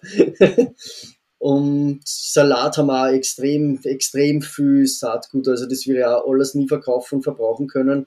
Also ich werde da ein bisschen was der Arche schicken und ein paar anderen Betrieben einfach, ja, was eh da ist. Also. Rattenschwanzrettich haben wir zwischen ähm, Zwiebel überwintert. Äh, wir bauen nämlich Zwiebel ab, äh, ab November im Folientunnel, also Steckzwiebel, Winterzwiebel. Dann die Dreireihig im, im Folientunnel aussehen. Ist jetzt nicht unbedingt jetzt das, was äh, Geld bringt, aber man hat Anfang Mai schon um, um, für die Gemüsekisteln dann schon Zwiebeln, was voll cool ist. Was wirklich voll cool ist. Und man kann es im Bund verkaufen, das heißt, man kann es schön rausnehmen, im Bund verkaufen oder halt dann rausnehmen, Zwiebel abschneiden, also grün abschneiden und trocknen lassen. Und da habe ich einfach dazwischen, ich habe das Saatgut aus Amerika bestellt von Wild Garden Seeds. Von dem habe ich recht viel bestellt. Der der, der taugt mir total, der super Philosophie auch. Und ähm, ich wollte eigentlich nur ausprobieren, ob das Saatgut keimfähig ist und habe 77er Platten, Quickbot-Platten überall ansaumen reindauen. Und von den 77 Stück sind 75 gekeimt und, und wegschmeißen müsste es dann auch nicht. Also habe ich es einfach im Folientunnel zwischen die, zwischen die Zwiebel reingesetzt. Und äh, davon sind haben, glaube ich, nur 15 überlebt im Winter. Und die sind halt dann in die Blüte gegangen und das wären richtige Buschen. Das habe ich auch nicht gewusst, ich habe die, die Pflanzen nie kennt. Und das wären richtig große Buschen mit urvielen Blüten und urvielen äh, äh, äh, äh Samen, also ähm, äh, Samenschoten. Weil das Besondere ist an den Rattenschwanzrettich, an, an dieser Sorte, es werden viele Rattenschwanzrettiche verkauft, aber das sind eigentlich ganz normale Radieschen, die in die Blüte gingen und das sind nur so zwei, zwei bis drei Zentimeter grüne Schoten. Und diese sind, die sind essbar, von einer normalen Radieschen. Ja. Und die werden aber hauptsächlich in Europa so als Rattenschwanzrettich verkauft. Nur die haben drüben ähm, äh, aus Südostasien eine Selektion, die ist blau so blau-violett und ist zwischen 10 und 15 Zentimeter lang und nur wirklich so dick wie ein Rattenschwanz. Und die stehen auch total weg von der Pflanzen dann, kann man super ernten. Und das sind halt riesige geworden, da haben wir dann Pflöcke eingeschlagen und die mit, Pflöcke, äh, mit, mit Schnüren zusammenbunden und dann haben wir, da, dann haben wir zwei Reihen Tomaten gesetzt. Es ist zwar für manche Tomaten nicht so gut gewesen. Die waren, haben, waren halt vom Wachstum her hinterher, weil da, daneben steht ein riesiger Rettichbusch, der gerade abblüht. Aber im Endeffekt war das jetzt nicht wirklich tragisch. Also die Läuse von den Rettiche waren halt dann auch auf die Tomaten, aber das ist bei Tomaten jetzt, habe ich bis jetzt auch nie wirklich irgendwie ein Problem gehabt, weil die Trichome von den Tomaten, da bleiben die Läuse eh kleben und verenden. Also war das jetzt auch nicht unbedingt so, so eine Tragödie. Und die haben wir dann halt so, gerade wenn die Tomaten angefangen haben zum Tragen, haben wir die, die Rattenschwanzhändliche rausgenommen und haben, haben, haben Saatgut gewonnen von denen. Das war eine sehr gute Mischkultur. Zufälliger, ist eigentlich auch alles zufällig entstanden. Ich tue, ich tue da eigentlich alles sehr, intuitiv und schauen, was geht und wenn es klappt, klappt es, wenn es nicht klappt, dann muss man sich etwas anderes überlegen. Ich finde das Thema so spannend gerade. Ich würde gerne gerade sofort ein neu, ganz, ganz neues Thema aufmachen und nur noch darüber mit dir reden. ich merke so, wie du da Bock drauf hast. Und ich, ähm, bei mir ist es auch halt, wenn überhaupt, nur so aus, aus Zufall entstanden und weil ich dann keine Zeit hatte oder nicht hinterherkam, irgendwie zu ernten und dann oder einen Bereich habe verwildern lassen. Aber es ist wirklich so irre aufregend zu sehen, wie so die Gemüsepflanzen eigentlich aussehen. Also wie sie sich eigentlich entwickeln würden, wenn man nicht eingreifen würde, wenn man sie nicht ernten würde vorher. Ja, ja. Also Stimmt, ja. wenn man mal einfach, wenn man mal gesehen hat, wie so ein Schnittsalatbeet, wenn man das stehen lässt, wie, wie sich das entwickelt, ne? dass man mhm. dann auf einmal da einfach so einen meterhohen Pflanzen ja. hat. Ja, ja. Ne? Also, äh, es hat keine Ähnlichkeit mehr mit der Kultur, die man halt einfach schon tausendmal angepflanzt, bearbeitet, beerntet hat. Also ja. Das ist richtig aufregend. Ja, und im vollen Tunnel ist es ja noch viel mächtiger. Also die sind ja dann noch größer, die sind ja teilweise zwei Meter groß. Und das ist extrem große Blüten, das ist ja wirklich sehr imposant, ja. Und eigentlich ähm, kann die, äh, ernten wir die Pflanzen, ohne dass sie ihre volle, volle Expression, fällt mir nur ein, das Wort, ihre volle, äh, na, ihren vollen Zyklus äh, entwickelt. Das hat man ja eigentlich nicht. Man, man baut ja die Pflanzen auch zum Essen und das, das soll ja nicht ihren vollen Zyklus ähm, äh, vollenden. Ne? Und es wird dann doch schon interessant, wie das dann ausschaut alles, ja. Wie bei den meisten an, an Kresse, wir Babys. Bitte? Sorry. Ich sage, meistens killen wir Babys. Ja, genau, richtig, richtig, genau. Stimmt, ja, ist so, ja. Also ich kann auch, äh, wenn wir jetzt irgendwie auf, aufs Ethische kommen, ich kann keinen Unterschied mehr machen zwischen einem Tier und einem Salat. Für mich ist, ist das beides gleichwertig. Ich meine, keine Ahnung, wie viele Salate wir im Jahr abschlachten, ja. Und die, die kommt nie zu ihrer, zu ihrer vollen, äh, das ist eigentlich total noch ein Jugendlicher gerade einmal ne? und nicht ein Erwachsener, ne? Also das ist, das ist mir im ersten Jahr ziemlich schnell aufgefallen, dass ich da irgendwie von, von, von, von meinem Verständnis überhaupt keinen Unterschied mehr machen kann. Hm. Sorry, Linus, du wolltest noch was zu Kresse sagen. Ja, ich wollte sagen, ich denke, ich finde das Beispiel Kresse immer ganz interessant, wenn man das, man kennt es einfach nur als zwei Zentimeter große Pflanze in einer Pappschachtel. ja. Aber wenn man die wachsen lässt, ja, mhm. die halt mhm. so groß wie wir. Ja, ja. Das ist, ja. Halt, das, ist, das ist halt eine Pflanze, die kann was. Ja, stimmt, ja. Stimmt. Man weiß es einfach nur nicht. ist wahr, ja, ist wahr. Mhm. Hast, hast ja. du einen Tipp, wenn man nicht die Gelegenheit hat, so einen Kurs zu besuchen, wie man sich das Thema so ein bisschen erarbeiten kann? Oder würdest du so einfach sagen, ähm, einfach mal machen? Einfach machen, loslegen, Try and Error kennenlernen? Ja, kann man auch. Überhaupt bei Salat. Salat ist so irgendwie dem, da braucht man kein Insektenschutznetz oder so, das, die kann man einfach ausblühen lassen, das ist überhaupt kein Problem. Verkreuzt sie ja recht schwer. Das heißt, wenn man wirklich Kreuzungen machen muss, dann muss man entweder Hand bestäuben, was extrem mühsam ist, oder man bindet zwei Pflanzen unterschiedlicher Arten zusammen. Also man, man setzt zwei Salate nebeneinander von verschiedenen Sorten und tut die dann, wenn sie groß sind und gerade in die Blüte gehen, zusammenbinden, sodass die Insekten eine Kreuzbestäubung machen, wenn man jetzt irgendwie was irgendwie experimentieren will. Und sonst würde von, von der Andrea Heistinger und von Achim Noah das Buch Saatgutvermehrung empfehlen.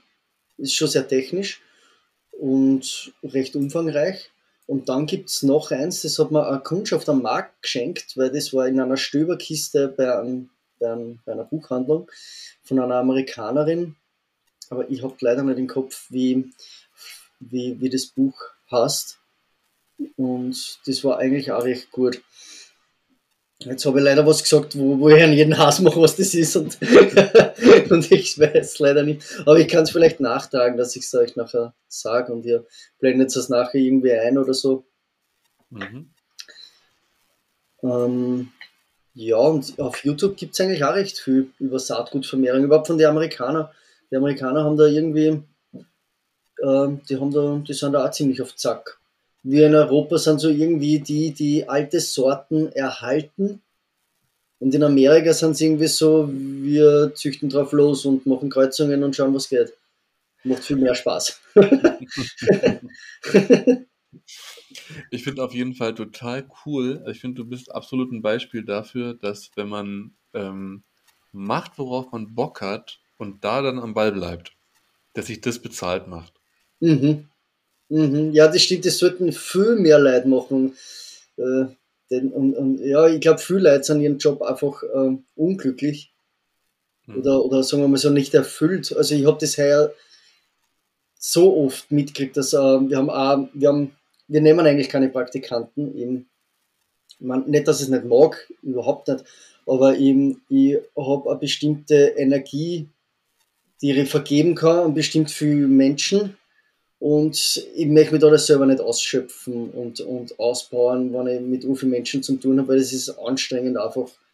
Es ist nicht negativ gemeint, aber man, es ist einfach, ähm, sich mit jemandem zu beschäftigen, ist einfach, gibt einfach Energie. Also nimmt einfach Energie. Ne? Und wir haben aber doch, trotzdem ähm, äh, drei Leute da gehabt, die Praktikum gemacht haben. Einer war zwei Monate da und der war der hat, war mit seinem Job eigentlich auch nicht mehr zufrieden und will jetzt was anderes machen. Und eigentlich bei jedem, der was da war, der hat echt, die haben echt gute Jobs und sind wirklich super in dem, was sie machen und ähm, wollen das aber nicht mehr. Fühlen sich da in dem System, wo sie drin sind, nicht wohl und finden halt das mit der Natur zu arbeiten und einfach viel sinnvoller. Einfach viel sinnvoller, ja. Und ich glaube, das, das, das wird schon, das wird schon. Also ich bin da sehr, sehr, jedes Mal, wenn irgendwer kommt und fragt, ob das geht oder ob das funktioniert, ja, wie soll es nicht funktionieren? Also ich glaube, da muss ja jeder auch auf seinen eigenen Kontext schauen und äh, wo er ist, wo er wohnt und welche Gegebenheiten das er hat, aber um, allein im Nebenerwerb wird sowas schon recht gut funktionieren auch und schon langsam dann halt immer sein, Haupt, sein, sein Haupterwerb dann zurückschrauben, wenn man sieht, wie es geht. Also, ja, einfach wirklich das machen, auf das, was man Bock hat, ist, glaube ich, wirklich das Wichtigste, ja. Sieht man ja bei euch zwei auch. ja, weißt du, ganz, ganz, ganz ehrlich, ich habe auch ganz naiv mit vielen Sachen angefangen und ähm, einfach gemacht, weil ich Lust drauf hatte und irgendwie gehofft, dass es funktioniert. Aber das ist meine Erfahrung der letzten Jahre, dass, ähm, und das ist verrückt irgendwie, aber meine Erfahrung ist tatsächlich, wenn ich etwas mache, wo ich richtig, richtig Bock drauf habe und so echt für brenne, dann kann ich auch Menschen dafür begeistern und dann funktioniert es auch. Mhm, mh. Also ja. natürlich braucht es halt auch Beharrlichkeit, so, und das heißt, dass man etwas macht, worauf man Bock hat, heißt ja nicht, dass es leicht ist. Ja. Überhaupt nicht. Überhaupt nicht. Das kann auch richtig ja. krass existenziell werden und so richtig schwer werden, eben gerade dann, wenn man eben niemanden mehr da hinter sich hat, der einen dann auffängt, wie ein Chef oder so. Mhm. Mhm. Aber ja, deswegen freut mich das total. Also auch, dass du jetzt zum Beispiel erzählst, wie viel Kraft, die frei geworden ist, oder Energie, die frei geworden ist, ähm, du in das Saatgutthema steckst, weil du da so Bock drauf hast.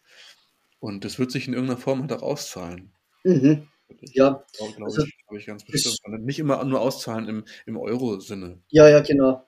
Also es hat sich jetzt schon ausgezahlt, weil, man, weil er einfach sich, ähm, ich habe ein frisches Saatgut und die, nicht nur die Keim, die Keimfähigkeit ist gut, sondern auch die Keimkraft und die Vitalität von einem frischen Saatgut ist halt einfach wirklich, das kann man halt einfach nicht vergleichen.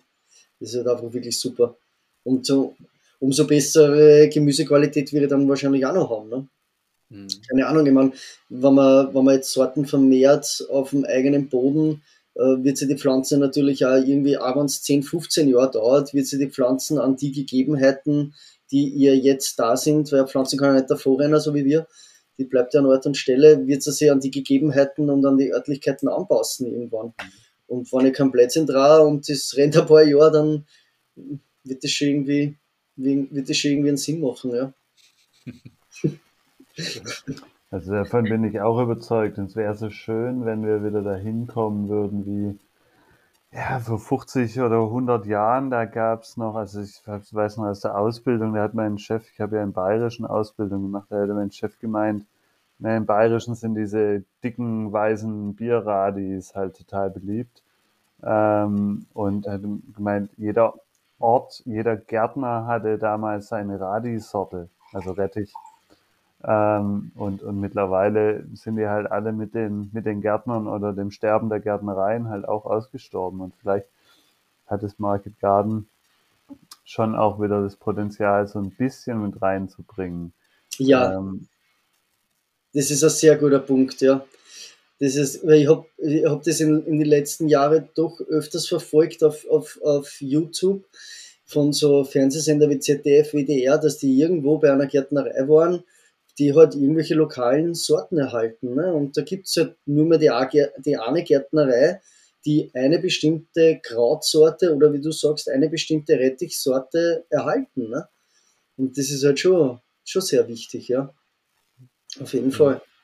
Ja. Wisst ihr, was ich ganz, ganz schade finde? Gerade weil, weil Urs, weil du jetzt gesagt hast, dass die, die Marktgärten da ja eine Möglichkeit bieten, eine Funktion haben, etwas, etwas bieten können. Ähm, ich habe so ein bisschen die Sorge immer mal, dass so, so, so Sachen wie, wie Instagram, Facebook und so halt auch einfach so ein so ein ähm, so einen blöden Einfluss haben. Also einfach dadurch, ja, man, absolut. Man sieht, so wunderschönes Gemüse. Ja? Also ich ich habe immer mal gesehen, also bei mir sind Mairüben noch nie so richtig geglückt, dass ich damit echt zufrieden war. So, und dann, jetzt, dann, dann sehe ich bei anderen Marktgärtnereien, die haben geerntet und die haben so große und strahlend weiße, kräftige, saftige Mairüben. Und dann, und dann frage ich, was habt ihr denn da für eine Sorte? Und dann, ja, dann ist das halt, dann ist man so ganz, ganz stolz, dass man jetzt so die spezielle F1-Sorte aus den USA importiert hat, die die Marktgärtner da halt nehmen, einfach weil es so richtig geil aussieht. Mhm. Und auch bei Tomaten freue ich mich dann und sage, hey, was, was, was hast du da für eine tolle Sorte? Das sieht, sieht gut aus. Und dann ist es halt dann ein veredelte F1 auf einer veredelten F1 und ja, ja, und das mag ja alles Sinn machen. Und, und klar, ich habe, es gibt so ein paar Sachen, da experimentiere ich. Da, da, auch mit, auch mit Hybrid-Sachen, weil ich so noch nichts Gutes gefunden habe äh, Kohlrabi zum Beispiel platzen mir immer alle und ich habe irgendwann gesagt, ich probiere jetzt mal so ein paar F1-Sorten einfach, weil ich kann so nicht planen, wenn immer die Hälfte vom Beete aufplatzt. Ähm, ein bisschen aus der Not heraus, aber ich denke immer so, wer, wer, wenn nicht die kleinen Marktgärtnereien und Solavis und so, sind denn, sind denn bitte die, die halt die Sortenvielfalt erhalten? Mhm. Mhm. Also bitte, also, bitte, bitte, soll, es sollen bitte nicht die Marktgärtnereien sein, die einfach irgendwie für fancy Instagram-Fotos sich dann die Sachen aus Amerika bestellen, weil ich glaube nicht, dass der Bedarf bei der, bei der Kundschaft da ist. Ja. Also, und äh, eine da, Macke sein. Ja, also da fallen mir drei Sachen dazu ein. Erstens einmal Instagram. Es entsteht ein irrsinniger Druck wenn man sieht, oh Gott, der hat schon das gemacht, der hat schon das gemacht, schau wie schön das das ist und schau wie super die Gärtnerei ausschaut, da ist überhaupt kein Unkraut. Es entsteht ein irrsinniger Druck auf die Leute, perfekt zu sein und super Gemüse zu haben und warum geht das bei mir nicht? Und das haben wir eigentlich im voriges Jahr ich Freundin besprochen, dass, äh, weil sie halt auch gesehen hat, dass ich urviel auf Instagram bin und schaue, was Snacks gibt und wer was macht und so. Und wir haben das halt dann angefangen zum Hinterfragen, ob das eigentlich so sinnvoll ist. Ich meine, ich, ich, ich mag es noch immer, aber ich, ich, halt mit, ich, habe da jetzt einen ganz anderen Blick drauf, weil ich, ich, ich weiß, dass das bei denen nicht immer so schön rennt und nicht immer so schön ausschaut, wie es auf die Bilder ist. Ja? Und ich, ich würde mir da mehr wünschen, dass die Leute Sachen herzeigen, die was nicht so schön sind. Die was jetzt nicht so leibend sind, ja, und nicht so, so, so, so bilderhaft sind, ja. Und das zweite, äh, von, weil du gesagt hast, Hybridsorten. Ich finde äh, ähm, äh, F1 oder Hybridsorten über, überhaupt nicht schlecht, wenn die Information dahinter ist, wer ist Vater und wer ist Mutter. Weil somit kann ja jeder selbst zu Hause die F1 machen. Das heißt, ich kann hergehen und sagen, okay, die Tomate und die Tomate ergibt diese Sorte und die passt. Und das kann ich dann machen, das kann ja dann auch jeder wissen. Ne? Die kann dann, jeder kann dann die Sorte kreuzen und dann auch verwenden. Das heißt, die Information ist ja da. Es ist ja nur so, dass die, die ganzen Saatgutfirmen die Informationen nicht hergeben, wer die Öternsorten sind. Das ist das Problem. Weil somit kann ich hergehen, wenn ich weiß, okay, das ist die Öternsorte, dann gehe ich her, mache mir das selber und, und habe äh, super Hybridsorten und kann dann, und jeder kann es machen. Ne? Und irgendwer kann sich auch die Mühe dann machen, die zu stabilisieren äh, auf F2, F3, F4 und nach acht Jahren habe ich die Sorte stabil. Ja? Das ist ja, das, das, das Hybrid ist ja gar nicht das Problem, es ist ja nur die Information dahinter, die nicht freigegeben wird. Das ist das Problem dahinter. Und das dritte, was ich sagen wollte, fällt mir jetzt nicht ein. ah, ah, ja, genau, dass die Marktgärten rein äh, die Vielfalt erhalten. Ja, ja, das glaube ich auch, ja. Und dass das wichtig ist. Und ich meine, ich möchte jetzt nicht, dass er jeder da anfängt, äh, sie reinzustürzen und Saatgut zum Vermehren, weil es ja doch noch extra Arbeit ist. Also Leute, die schon eh schon so viel zum tun haben, ähm, das muss jetzt nicht unbedingt sein. Ne? Aber ähm, wer Zeit und Lust und auch das Know-how hat, äh, wieso nicht? Also, finde ich cool. meinte eben, wer, wer, wenn nicht wir kleinen Betriebe, hat denn auch die Möglichkeit zu sagen, mein Gemüse ist nicht perfekt. Das muss, muss aber auch nicht konkurrieren mit dem Gemüse im, im Supermarkt zum Beispiel. Mhm.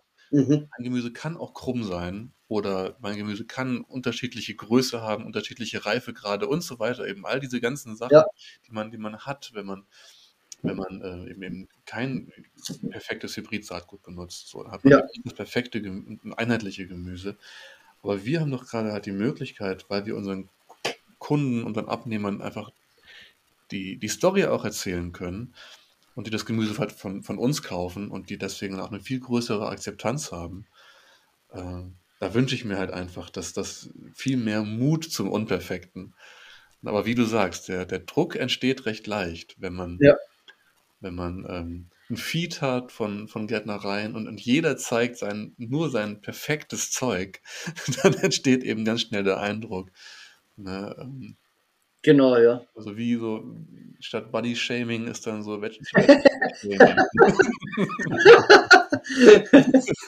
Das ist gut. man, man, warum performe ich nicht, nicht so gut? ja, Gefahr, Gefahr, besteht einfach. Mhm, mhm, mhm. Ja, ja. Ihr beiden, ich glaube, ich, ich, warte schon ganz lange auf den Moment, in dem man so, so gut einfügen kann, so. Aber ich glaube, wir müssen mal einen, hart, einen harten Cut machen, weil wir können mhm. jetzt lange weiterreden und ich hätte richtig Bock drauf. Aber ich denke, für heute machen wir mal Feierabend. Jawohl. Machen wir das, ja. War auf jeden Fall voll cool mit euch. Also es, ähm, ja, da könnte schon fast der Stammtisch draus entstehen. Wunderbar. Das ist, das ist sehr gut. Wir kommen, wir kommen auf dich zu. ähm, und, und machen, machen Follow-up. Ich glaube, Themen, Themen haben wir genug. Äh, Spaß haben wir auf jeden Fall gehabt. Ähm, ich habe mich mega gefreut dass es jetzt geklappt hat, fand es wieder sehr schön. Ähm, fand auch damals den Besuch bei dir schon schön. Also wer noch dich live sehen will, äh, nicht live, auf Videos sehen will, kann auch auf dem YouTube-Kanal Klauserei, also auf meinem YouTube-Kanal mal vorbeischauen, damit man ein Bild zu dir hat. Vielen Dank für die, ähm, für das schöne Gespräch und die ausführlichen Informationen. Ja, danke für die Einladung. Cool. Sehr gerne. Danke an euch alle, die ihr ähm, heute wieder die Folge angehört habt. Ähm, bleibt dabei. Weitere Informationen natürlich auch auf marketgarden.de und ähm, da weitere Podcasts und ähm, verschiedenstes anderes rund um Market Gardening. Ähm, vielen Dank an euch und bis zum nächsten Mal. Ich bin raus. Mein Name. Und Linus, vielleicht noch ein paar Worte. Ich, ich kann auch einfach Danke sagen. Es hat Spaß gemacht mit euch und ich, was mich immer wieder total freut, also ich habe das Gefühl, seitdem ich mich mit dem Gärtnern beschäftige und mit so viele andere Gärtner kennenlerne, ich habe einfach das Gefühl, ich lerne einfach nur noch nette und schöne Menschen kennen. also mein, mein das freut mich immer wieder. Also vielen Dank dafür. Ähm, ja. Und dann geben wir das letzte Wort einfach an Klaus. Ja, ähm, ja viel mehr gibt es ja nicht zum Sagen. Äh, Happy Growing, sage ich da nur. Und bis zum nächsten Mal. Bis dahin. Ciao. Ciao. Ciao.